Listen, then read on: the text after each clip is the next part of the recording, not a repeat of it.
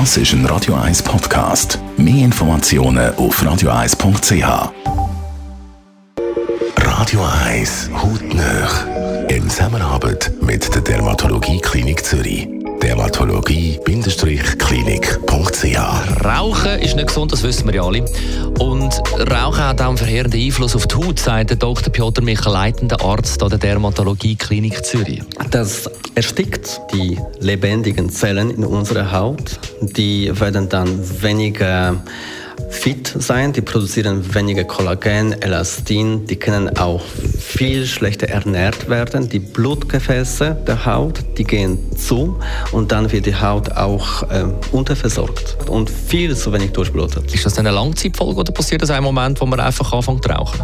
Ein bisschen beides. Das heißt, gerade im Moment, wenn die Zigarette am Genießen ist, dann sofort dann gehen die Blutgefäße wirklich zu. Das ist einfach eine ganz normale Reaktion der Haut. Die Haut will das einfach quasi nicht einatmen, die schließt sich und äh, das ist ein definitiv Soforteffekt dieser Soforteffekt, das immer wieder Schließen von den Blutgefäßen in der Haut und dieser oxidative Stress der Haut durch das Rauchen verursacht auch kumulatives Schaden in der Haut und äh, das selbstverständlich verschwindet nicht nach dem Abstellen von, von der Zigarette, das bleibt. Was sind Schäden, die es gibt?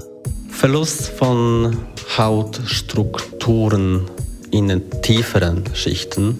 Das heißt besonders, der Kollagen wird abgebaut, Elastin, die Haut wird dünner und schlaffer. Außerdem entwickeln sich dann verschiedene Pigmentflecken, die Poren, die zuständig sind auch für das Reinigen von unserem Körper, werden vergrößert und immer sichtbarer. Dazu kommen noch Entzündungen verschiedener Drüsen. Also langfristig sieht die Haut immer ledriger aus und deutlich unglücklicher. Besten Dank. Und Sie wissen ja alle, was man dagegen machen kann. Aufhören rauchen. Hautnöch gibt es auch als Podcast auf radio1.ch und weitere Informationen auf dermatologie-klinik.ch.